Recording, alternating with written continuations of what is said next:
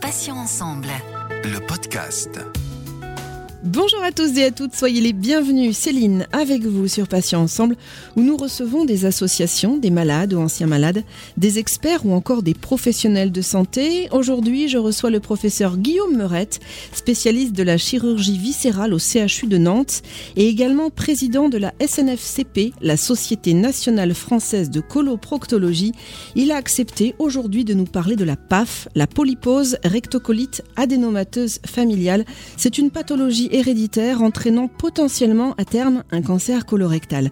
Professeur Meurette, bonjour, bienvenue et puis je vous remercie surtout d'avoir accepté notre invitation sur Patients Ensemble. Bonjour Céline, bonjour à tous les auditeurs. C'est un plaisir de me joindre à vous euh, aujourd'hui pour discuter de la polypose familiale. Le plaisir est partagé, soyez-en sûrs. Alors la première question, cher professeur, est-ce que vous pouvez nous expliquer à nous, profanes, ce qu'est une PAF? C'est très simple. En réalité, la polypose adénomateuse familiale, c'est une euh, maladie dans laquelle la muqueuse digestive, et en particulier au niveau du côlon et du rectum, elle va fabriquer des polypes. Alors on sait que les polypes, c'est un peu une, maladie qu'on connaît. Enfin, la, survenue de polypes peut affecter n'importe quelle personne. On dit de façon sporadique au cours de la vie, et c'est pour ça qu'il faut surveiller la muqueuse digestive. Mais certaines personnes ont une propension à développer des polypes euh, de façon euh, très très importante et surtout très précoce dans la vie. Et c'est le cas de la polypose adénomateuse familiale. Professeur, c'est une maladie héréditaire. euh, Je l'ai dit tout à l'heure en introduction. Euh, Cela veut-il dire que si l'un des parents en est atteint, les enfants vont l'être également ou alors pas nécessairement? Est-ce qu'une analyse prénatale peut être envisagée? Alors, c'est effectivement une maladie génétique, héréditaire, donc transmissible, puisqu'elle elle est portée par les gènes de l'individu. Alors, il y a plusieurs types de maladies euh, génétiques dont l'hérédité bah, va dépendre un petit peu du type de maladie. Pour ce qui est de la polypose adénomateuse familiale, c'est une maladie qu'on dit autosomique dominante, ce qui signifie qu'il suffit d'avoir un des deux gènes, on a tous les gènes en double, il suffit d'avoir un des deux gènes porteurs de la maladie pour développer la maladie. Et donc ce qui signifie que comme on a nos parents ont chacun deux gènes, on hérite d'un gène de notre papa et d'un gène de notre maman.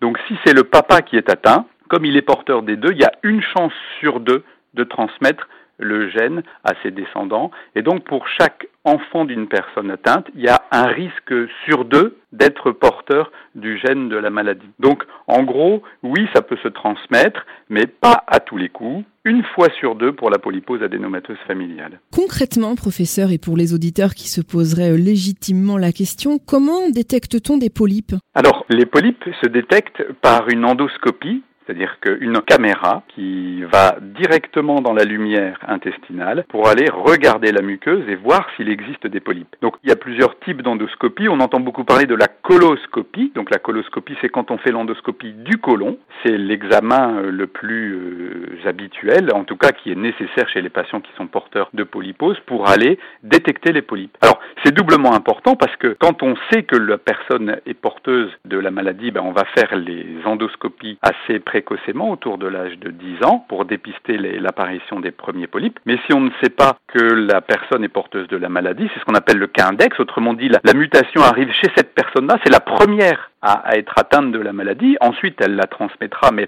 la, la mutation est survenue chez cette personne au départ. Ben, comme on n'est pas conscient, on ne sait pas qu'il est porteur de la maladie, c'est l'endoscopie et la coloscopie qui permettra de faire le diagnostic de polype et de polypose. Donc c'est un examen indispensable pour cette maladie. Professeur Meurette, quels peuvent être les signes ou les symptômes annonciateurs de la PAF euh, Autrement dit, quand doit-on s'inquiéter réellement et aller consulter, euh, j'ai envie de dire, en urgence? Ça, c'est une bonne question. Alors, ça rejoint la réponse que j'avais formulée juste avant en disant que quand on sait que la personne est porteuse de la maladie, la prise en charge, le suivi et le dépistage va se faire avant l'apparition de symptômes de ces polypes parce qu'on va les dépister très tôt. Mais quand on ne sait pas que la personne est porteuse de ce gène, soit parce que c'est la première personne à être atteinte avec ce qu'on appelle une néomutation, ou bien que on ne connaît pas l'arbre généalogique de la personne, on ignore ses antécédents, les polypes vont s'exprimer d'abord par des saignements digestifs. C'est le mode de révélation du polype et a fortiori du polype qui évolue et qui dégénère en cancer, c'est un peu son évolution naturelle, va se traduire par des saignements digestifs et donc des saignements par l'anus. Alors, dans la polypose adénomateuse familiale, il n'y a pas que les polypes. Il y a aussi d'autres euh, atteintes que les polypes digestifs, mais les polypes sont les premières euh, anomalies à se révéler et donc ce sont elles qui vont euh, être responsables des symptômes. Après, il y a d'autres atteintes. Il y a ce qu'on appelle la tumeur desmoïde, qui est une tumeur qui peut survenir dans les tissus musculaires et qui peut survenir aussi au niveau de l'intestin, au niveau de l'intérieur de l'abdomen. Et là, le mode de révélation, le symptôme, c'est une masse, on va dire plutôt un, nodule. Mais disons que ça survient plus tardivement par rapport au polype et donc c'est quasiment toujours le polype qui est le mode d'expression de la polypose et c'est le saignement digestif, donc par l'anus, hein, du saignement de sang euh, rouge. Pas en a très abondant, hein, des saignements euh, distillants, mais répétés. Il faut dire aux auditeurs que à chaque fois qu'on a du sang qui passe par l'anus, c'est jamais normal ça mérite toujours de faire un bilan et quasiment toujours une coloscopie aussi. Existe-t-il un ou divers traitements, alors ça peut être allopathique ou alternatif, qui permettent aujourd'hui aux patients de vivre à peu près normalement avec la polypose adénomateuse familiale, professeur? Il faut répondre euh, de façon claire. Aujourd'hui, dans le cadre de la polypose adénomateuse, seul la chirurgie permet de façon efficace et définitive d'éviter la survenue du cancer colorectal. Pourquoi? Parce que dans les gènes, il est inscrit que le polype va se développer. C'est plusieurs centaines ou plusieurs milliers de polypes en même temps. Donc, il faut bien se rendre compte que c'est vraiment euh, toute la muqueuse qui est malade. Donc, ces polypes se développent et que, au cours du, temps, ce polype va grandir, va dégénérer en cancer colorectal de façon inéluctable si on le laisse évoluer. Donc, pour soigner la polypose adénomateuse familiale, aujourd'hui, on n'a pas d'autre choix que de retirer la muqueuse, enlever le côlon et le rectum des patients pour éviter cette évolution inéluctable. Alors, on pourrait s'arrêter là en disant que la chirurgie est le traitement, mais en réalité, il y a beaucoup de recherches qui se fait autour des médicaments qui servent à freiner l'évolution des polypes. Parce que, au fond, le polype, si on évitait que ce polype se transforme en cancer, lui, au fond, il n'est pas méchant. Donc si on arrivait à trouver un moyen d'éviter la transformation du polype en cancer, ou bien l'évolution du polype, hein, sa création, on pourrait éviter la chirurgie au patient. Mais en pratique, aujourd'hui, plusieurs traitements ont été essayés. Le plus documenté dans les recherches scientifiques, ce sont les traitements euh, anti-inflammatoires non stéroïdiens, des dérivés de l'aspirine, dont on sait qu'ils ont un effet freinateur sur l'évolution du polype. Le problème, c'est qu'aujourd'hui, on ne peut pas retenir ce traitement comme un traitement qui se substitue à la chirurgie parce qu'on ne fait que freiner l'évolution, mais on n'évite pas, en tout cas avec certitude, l'évolution vers un cancer. Donc aujourd'hui, il faut retenir que le traitement de référence, c'est quand même la chirurgie. Alors, statistiquement, les femmes sont-elles plus touchées par la polypose euh, que les hommes? Alors, il n'y a pas de raison puisque c'est une maladie génétique qui est portée par euh, un gène sur un chromosome qui est présent euh, chez l'homme comme chez la femme, hein, ça n'est pas porté par le sexe, et ça se transmet donc de façon euh, aléatoire, avec un risque sur deux, mais chez les femmes comme chez les hommes. Donc c'est une maladie qui n'est pas liée au sexe. Alors, pour les auditrices qui se poseraient la question, que peut-on dire, professeur, de la PMA, autrement dit la procréation médicalement assistée, après une intervention? C'est une excellente question. Alors, je vais répondre de façon assez simple parce que je ne suis pas spécialiste de la procréation médicalement assistée et je, je voudrais dire que les choses évoluent assez rapidement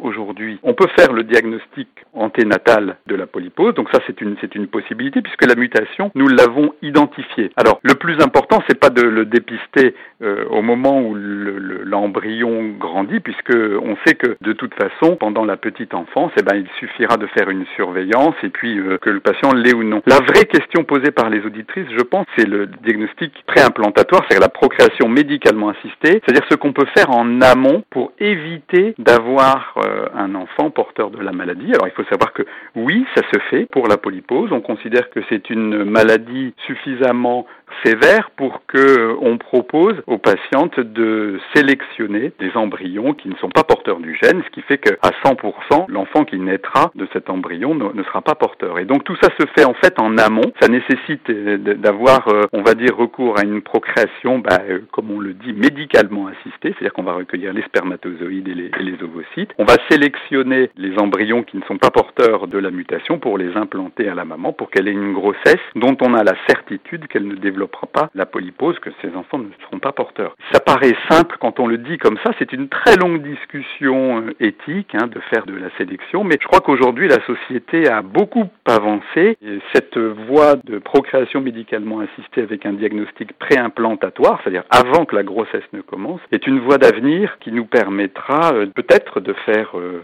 disparaître un jour la transmission de cette maladie.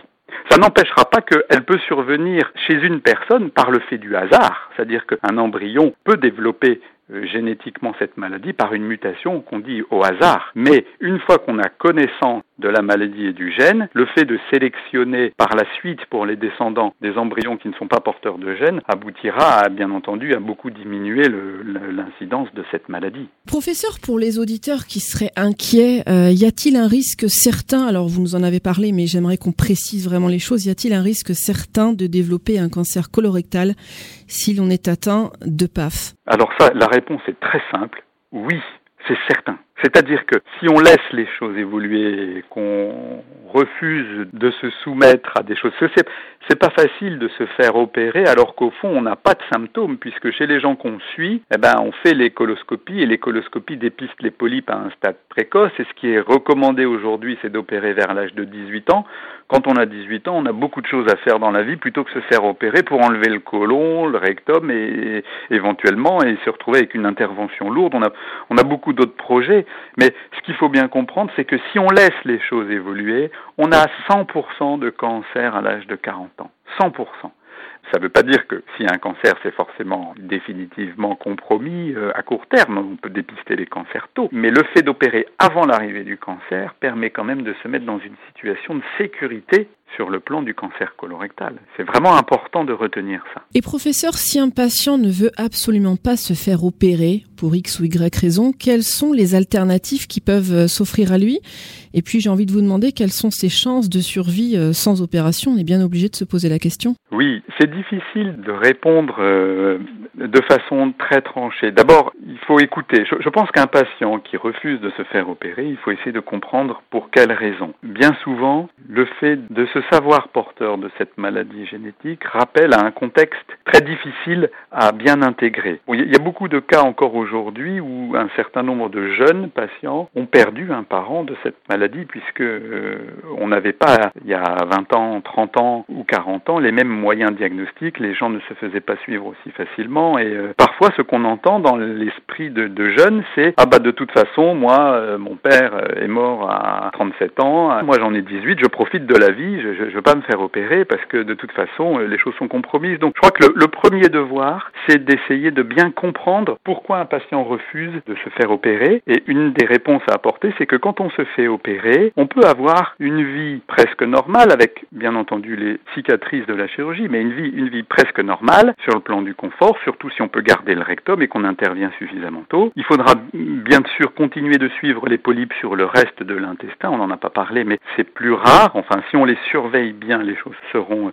euh, d'évolution satisfaisante. Et donc dire au patient que non seulement il pourra avoir une vie normale, mais en plus psychologiquement, c'est très salvateur de savoir qu'on a ôté cette source de polype. Donc je dirais que je détourne un peu votre question en disant s'il veut pas se faire opérer, bah, la première étape c'est d'essayer de le convaincre. Et si vraiment le patient ne veut pas se faire opérer, alors, il faut, euh, je crois, ne pas couper la communication en disant, bah, si vous voulez pas, euh, tant pis. Il faut essayer de garder le contact parce que l'évolution vers le cancer colorectal est, variable d'une personne à l'autre. Peut-être l'inciter à prendre les traitements dont on sait qu'ils euh, freinent l'évolution des polypes en disant, bah, c'est un pis-aller, mais ça nous permettra peut-être de gagner quelques années. Et puis, continuer de suivre sur le plan des coloscopies régulièrement pour avoir une idée de l'évolution de sa maladie. Est-ce qu'elle est plutôt lente? Que si la polypose est portée par, un gène, il existe plusieurs mutations qui font que l'évolution n'est pas la même chez tous les patients, pas avec la même rapidité. Donc certains patients ont un peu plus de temps. Et, ce qui est vrai à 18 ans, où le patient refuse d'être opéré, on sait que quand il a 25 ans, 28 ans ou peut-être 30 ans, il va évoluer, peut-être il, aura envie de fonder une famille, il aura envie d'être un peu plus responsable et d'envisager des projets à plus long terme et de se faire opérer. Donc je crois que le plus important, c'est d'écouter le patient, ne pas être en opposition avec son refus d'être opéré, mais l'amener progressivement à cette décision parce que si on ne l'opère pas, un jour ou l'autre, il aura un cancer colorectal. Et de toute façon, il sera opéré, et malheureusement parfois dans des situations de cancer évolué. Donc euh, voilà, il faut garder en tête de faire le maximum pour attraper, entre guillemets, la maladie et la détourner avant qu'elle n'évolue vers le cancer. Voilà. Alors professeur, justement, l'hygiène de vie et l'alimentation sont euh, certainement à surveiller dans ce type de pathologie. Est-ce que vous pouvez nous citer quelques aliments qu'il vaut mieux éviter de manger pour ne pas aggraver les symptômes? On sait qu'il existe euh, aujourd'hui dans l'alimentation riche en graisses saturées, par exemple, une alimentation euh, en viande importante, le tabac, par exemple, ont une influence sur la survenue du cancer colorectal. Donc, de façon logique par assimilation, je dirais que l'ensemble des facteurs de risque qui peuvent influencer au cours de la vie la survenue d'un cancer colorectal bah, sont à préconiser aussi parmi les patients qui sont porteurs de la polypose. Mais je voudrais pas que mon discours masque le, le fait qu'il faille aussi se faire plaisir, c'est-à-dire que ce n'est pas parce qu'on une polypose ou une maladie